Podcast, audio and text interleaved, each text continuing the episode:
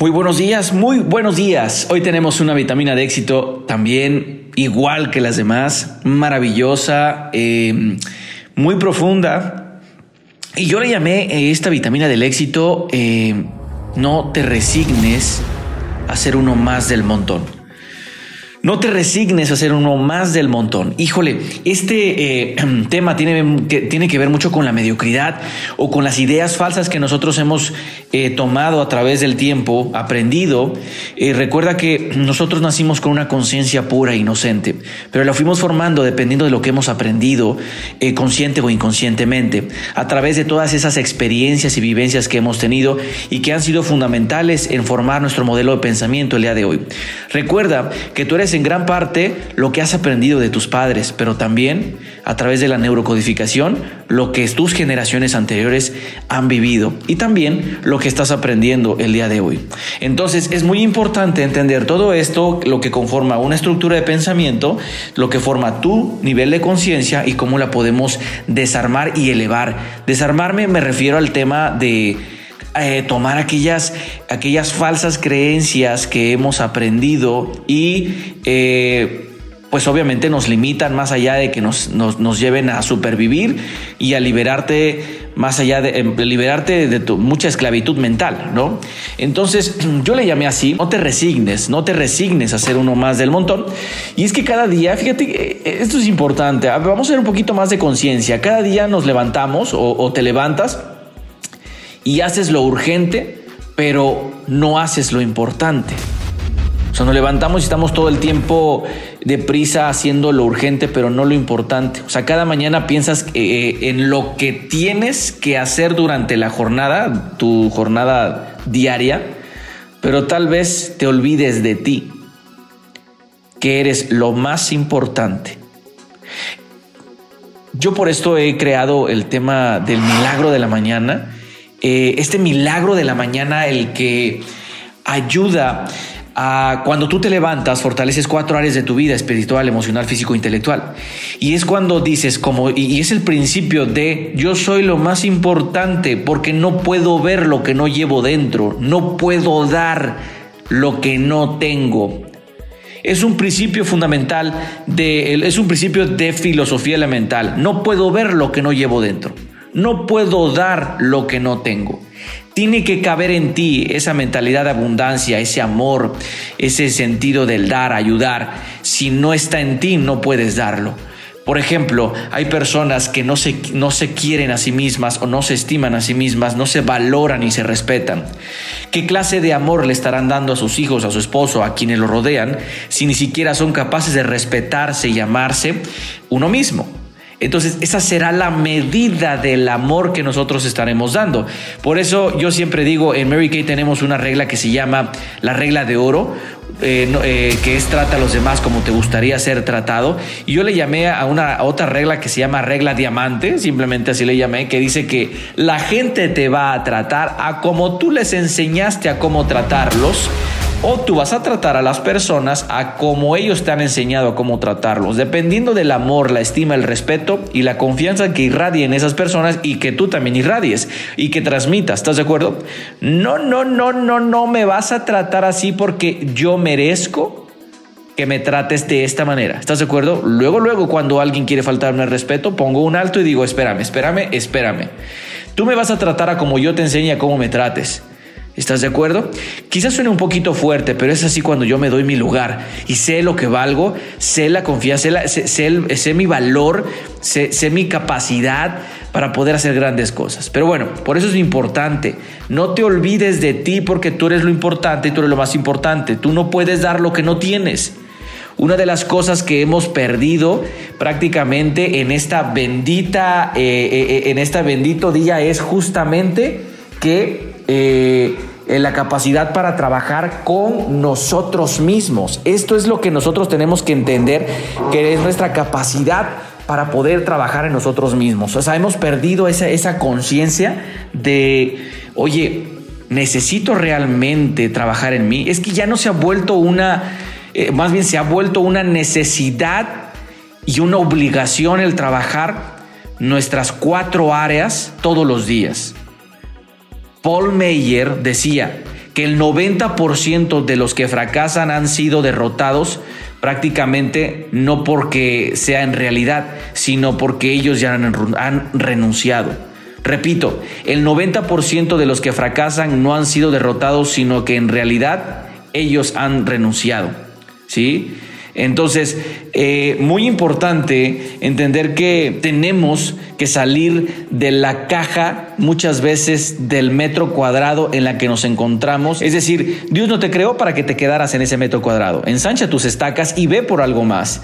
No te resignes a ser uno más o uno más del montón.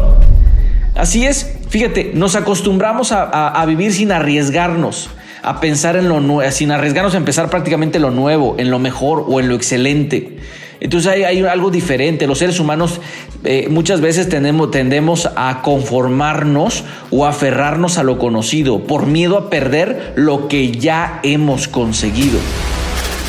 Einstein decía, o citaba en algún momento, el mundo que hemos fabricado como resultado del nivel de pensamiento que hemos utilizado hasta ahora crea problemas que no podemos solucionar con el mismo nivel de pensamiento en el que creamos. Entonces, de lo que se trata es seguir elevando nuestro nivel de conciencia, porque muchas veces en este estado de conciencia que nos encontramos no podemos encontrar una solución a muchos de nuestros problemas. ¿Qué, se requiere? Elevar nuestro nivel de conciencia para poder... Eh, verlo de una perspectiva superior, desde una perspectiva del amor y energía superior que nos pueda ayudarnos a, como bien se dice, a hacer conciencia, a darnos cuenta de lo que está pasando.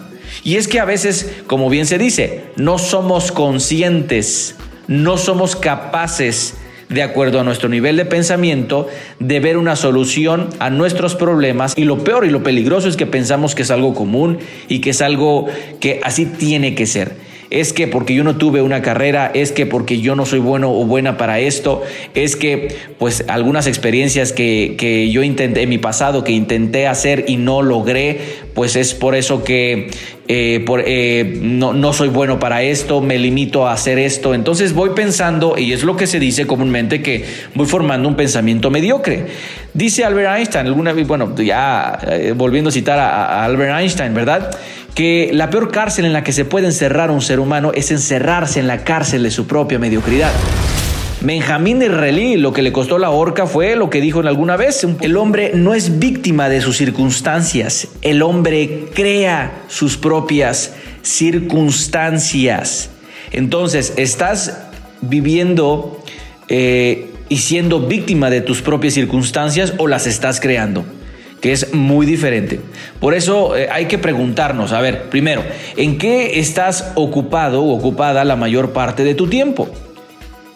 ¿En lo que realmente es trascendente e importante o en aquellos detalles que te detienen y te retrasan tus objetivos?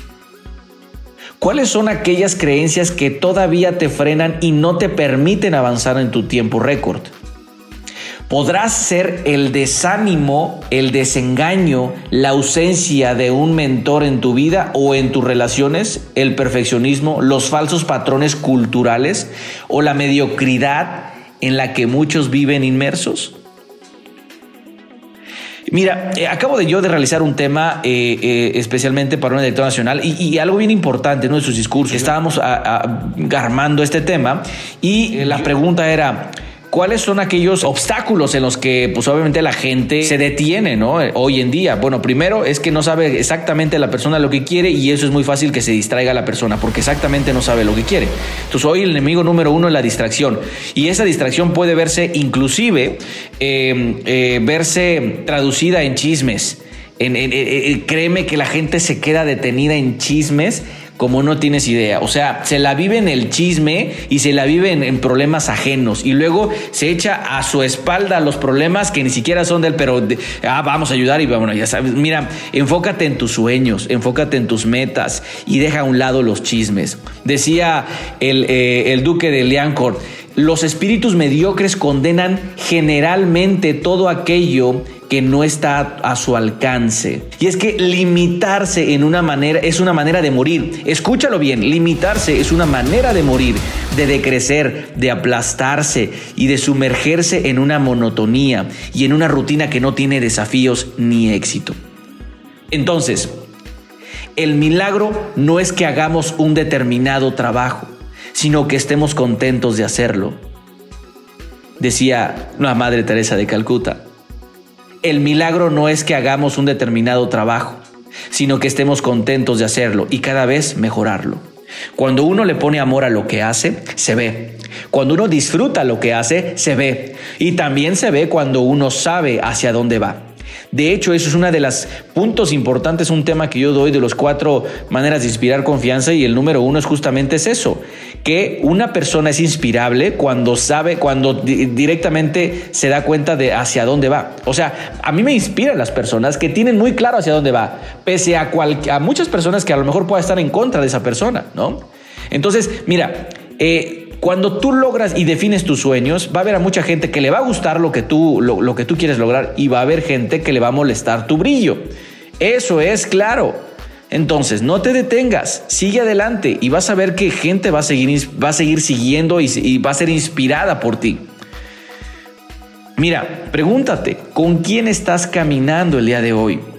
¿Con quién estás compartiendo tus almuerzos, tus salidas, tu tiempo? De la calidad de tus relaciones que establezcamos dependerá directamente el nivel de éxito que experimentemos. ¿Ok? Este audio estamos ya en la última parte, pero mm, vuélvelo a escuchar, vuélvelo a escuchar, porque no tenemos que resignarnos a ser unos del montón. Naciste para triunfar, naciste para hacer la diferencia cuanto mayor sea tu sed de relaciones, cuantas más personas conozcas, cuanto más poder e influencias irás acumulando a tu favor, y también cuanto servicio para todo lo que te propongas en la vida, vendrán cosas maravillosas. Y termino con esta frase de Bernard Shaw que decía que las, las personas achacan la culpa de lo que son a las circunstancias. Es que yo no pude por esto y es que yo no pude por aquello y siempre hay circunstancias y por eso no están logrando sus sueños. Y decía Bernard Shaw, yo no creo en las circunstancias. Los que salen adelante en este mundo son personas no conformistas que buscan las circunstancias que ellos desean y cuando no las encuentran, las crean. Recuerda que en tu ADN dice, nacido para triunfar. En tu ADN dice, nacido para triunfar. Que tengas un excelente día. Recuerda, que naciste para tener o para hacer tus sueños realidad. Naciste para tener en abundancia mediante el uso de tus talentos en beneficio de los demás. Excelente día.